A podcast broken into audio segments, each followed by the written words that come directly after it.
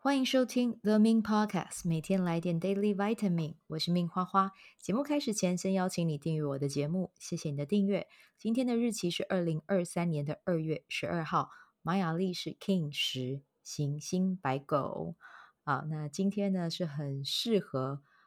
许下自己心愿的一天哦，尤其是如果你的愿望是和爱情和家庭有关哦，今天尤为适合啊！你可以去写下关于这一些的这个你的有什么样的愿望，期待它可以实现。比如说和爱的人组成一个家庭啊，或者是和爱的人拥有一段很棒的关系，这个都是今天很适合许愿望清单的啊！所以就给大家一个这样子的小建议。那如果你是今天生日的宝宝啊，那你今今年了哦，爱会是你的很主要的一个主轴啊。那可能是跟家人的爱，跟伴侣的爱。那这个爱呢，它可能会透过不一样的形式来到你的生命中，带给你一些成长跟收获。所以不尽然会全部都是很幸福的啊，可能他也要让你去看到，在这段关系里面，你可以怎么样去长出自己的力量。啊，所以这个是你今年可以去关注在这一方面的主题上，然后时时刻刻去呃看见自己的内在需要什么啊，把自己放在第一位尤为重要啊，然后尤其是今年想什么也很容易实现啊，所以就多注意一下。好，那我今天要分享的是关于《郁金香热》啊这一本书的 Part Two 啊，那我先来。前情提要一下啊，就是如果你有想要听更仔细的发生的背景，你可以去听昨天的单集，也就是第九十四集啊。我们今天是第九十五。好，那关于郁金香热呢，其实它谈到的就是人类啊，有历史记载以来最早的泡沫经济事件，它发生的背景是在一六三零年代的荷兰啊。那我们先来复习一下昨天的呃一些内容吧啊，就是。它的背景是因为当时真的郁金香哦，突然之间需求大增哦，就是大家发现它很好赚，所以就很多人前仆后继的进入这个市场。那它有多好赚呢？我拿一些例子哦，昨天单集也有提过啊，我们就是拿这些例子来跟大家复习一下啊。呃，其中一种品种叫做大元帅啊，从原本的九十五荷兰盾卖到九百荷兰盾。好。那还有呢，另外一个品种啊，永远的奥古斯都，它的球根售价一九三三年卖五千五百荷兰盾，到一九三七年它卖到一万荷兰盾。然后呢，甚至在书中也有记载哦，球根在当时这一段很被炒热的这段期间，最高最高的售价是五千二荷兰盾。那这个这个金额讲出来，我们一定要有一个可以去一个呃对比参照，你就可以知道为什么郁金香会吸引当时人们前仆后继进场哦去投资，而且不论身份是贫是贵，大家对于这个市场都是趋之若鹜。听到这个数字，你会不会觉得很夸张哦？其实你知道，我真的在读这本书的时候，我觉得。四百年后的我坐在电脑前面录哦，就是看到这个数字，听到这个数字，我都觉得哎，我很想参加哎，更何况是四百年前身历其境的人们，你说他们怎么能够不心动啊？可是呢，就是因为这个心动哦，就是很多人就成为当时的西洋韭菜这样子。对，那昨天我们聊的其实就是呃，在这个交易市场中，大家购入郁金香。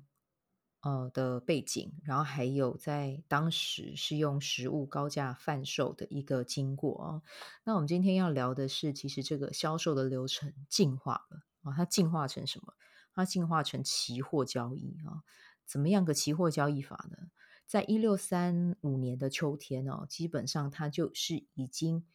改成开始在贩售还长在土里面的郁金香。啊，那当然长在玉长在土里面的你是没有办法卖给买家的嘛，所以呢，他们就改成一张纸啊，这张纸上面会写出被卖出郁金香的资料啊。那这在在这张纸上面更酷的是，诶，纸上没有跟你写说什么时候球根会出来，然后什么时候你可以拿到货啊。但是呢，在郁金香花田里面的每一个球根上，他们会插上一个牌子，哦，上面会写你的名字，哦，购买人的名字，还有它的品种，还有它的重量。对，那其实这个方法很聪明啦，哈，但是也非常冒险，因为买家根本就不知道球根埋在土里面是一个什么样的情况，它就有点像抽盲盒一样啊。那更夸张的情况是，买的人甚至无法确定自己买的商品是否真实存在，那可能不会到就是种种植。郁金香的那个花田去看，他就直接先买了，因为真的就是一股脑觉得会赚钱，会赚钱，我就先买再说啊。所以真的在巨大的利益面前啊，这些危机啊，这些听起来就觉得这个交易模式很怪，但是呢，跟获利相比，显然没有达到任何警醒的效果。那听到这边呢，你已经知道，其实这样子的交易行为已经变成了是一种投机，人们买的期票啊，并不是。美丽的郁金香啊，而是真的就是一张纸。哈，那当时这样子的交易形式，其实就是有点像是现在那种那种呃期货市场是期货交易的前身啊。那进入期货市场的人要承诺在未来的某个时间点支付确定的款项，那其实这个就是在赌你的交易货物到时候哦，你到手的时候，它是这个货货品它的价格是涨还是跌。啊，那我在这边的话，用一个比较简单的文字去说明啊，我我觉得这个作者他也写得很很明确，让我也可以很了了然于胸，知道它是一个什么样的过程。那我在这边用我的呃口语的方式讲给你听，你来听听看啊。就是呢，呃，作者用文字去举例这个交易是怎么样形成的啊？比如说，假设啊，一个只有五十万荷兰盾的本金的花商。认定啊，这个市场价格哦，郁金香的市场价格会涨，所以呢，他就不管不顾，一口气下单五个单位一百荷兰盾的豪达郁金香。好，那我们刚才有说嘛，他的本金是五十荷兰盾，那刚好在这个期货市场里面，他只要付百分之十作为定金。好，那就刚好他的本金就那五十块，他就聊了 key，他就直接投进去。啊，如果之后球根出土，郁金香价格翻倍，诶，五十荷兰盾实际就会变成一千荷兰盾，它不但可以拿来还钱，还可以净赚五百荷兰盾。哦，听起来只要郁金香保持在持续上涨的态势，赚钱就只是必然的结果。但这件事情有一个前提，就是持续上涨。如果说出土的时候，郁金香的价格是原本的一半，它变成五十荷兰盾，它的本金就只有五十啊。他在五十的时候，他已经全部都拿去买球根，已经去支付定金了嘛。那剩下的那些钱对他而言，他根本就没有办法偿还。当然，在那个时候的政府啊，荷兰政府其实已经有看到这件事情的危机可能会造成的一些严重的后果，所以他们一直有颁布法条。但是法条一条一条过，就是没人甩。所以呢，一六三六年的秋天，当时的郁金香价格其实交易市场还是很热络啊，热络啊，看起来就是郁金香构成的这个商业模组，未来一片风光明媚啊，就跟郁金香开起来很漂亮一样啊。但是呢，其实已经出现了很多负面的交易行为啊，比如说那个时候也有出现诈骗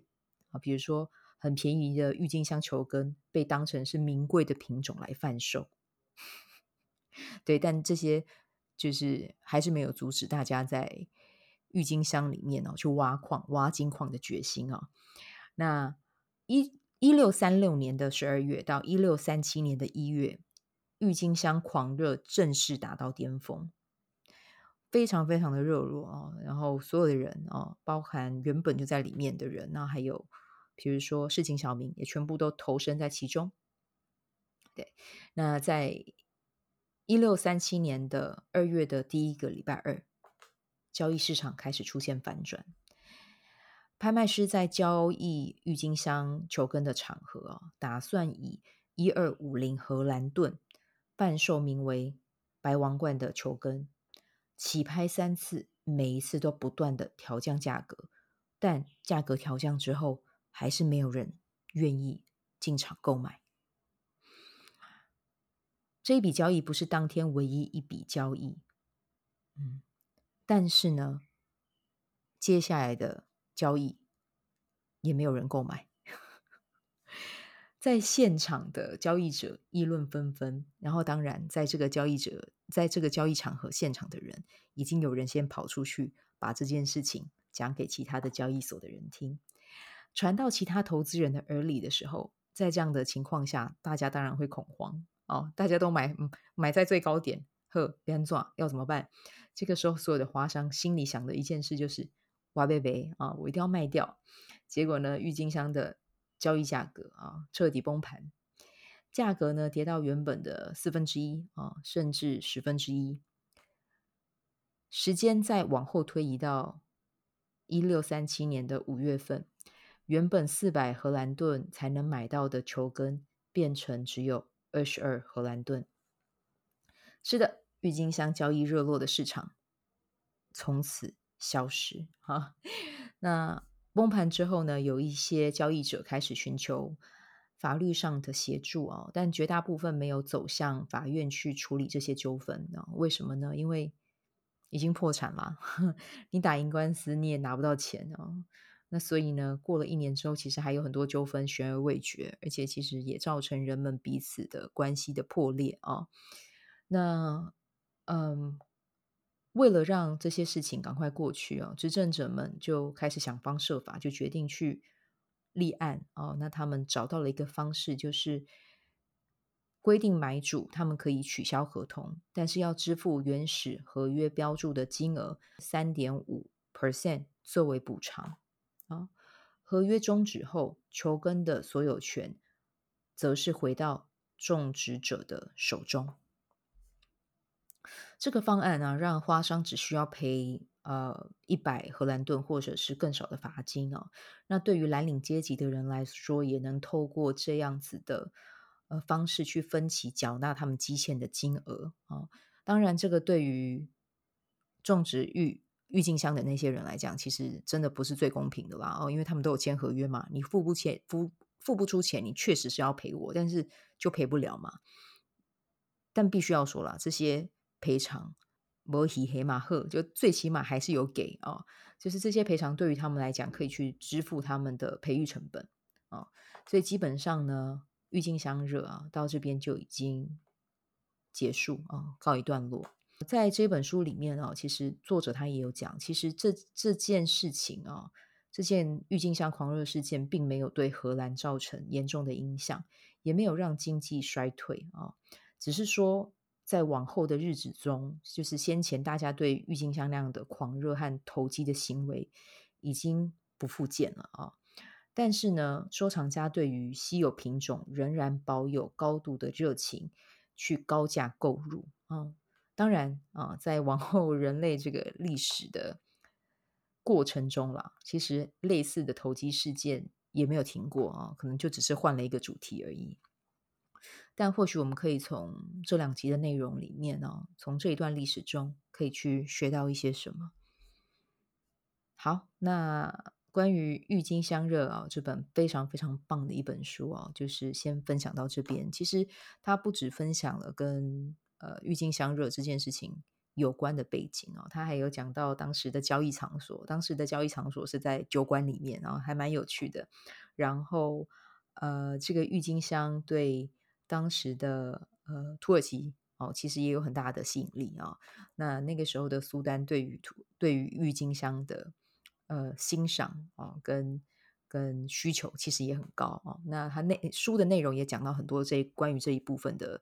的事啊、有兴趣的人可以来把呃可以把它找来看。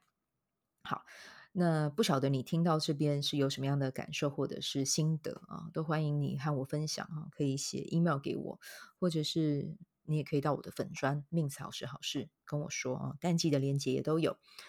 对，那也跟大家说，如果你在台北的话啊，可以趁这几天好天气去士林官邸啊，去欣赏郁金花、郁金香花啊。那这个郁金香展呢，它是展到二月十九号啊，你可以约你自己。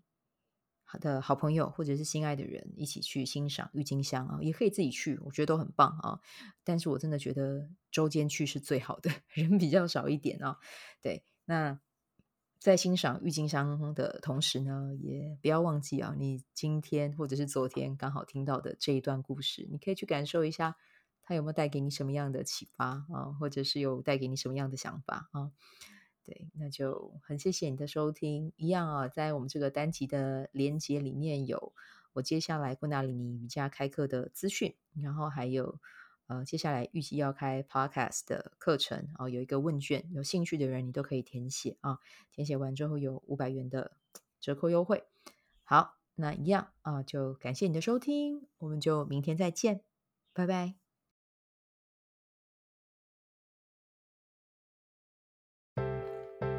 喜欢这一集的内容吗？欢迎你订阅 The Min Podcast，也可以到 iTunes Store 留言给我五颗星，谢谢你的鼓励。我除了主持 Podcast 节目，也是一名昆达里尼瑜伽老师。如果你对瑜伽或是冥想感兴趣，欢迎 follow 我的粉砖 Mins 好时好事，我的 IG Mins Vibe，以及加入 FB 线上社团 Be Do Have 清晨冥想、阅读实践和金钱好好相处。在社团中，每周我都会在线上陪你冥想，在清晨的时候。陪你铆定能量。以上资讯在本集文字介绍中都有相关连接。那我们就下集再见喽。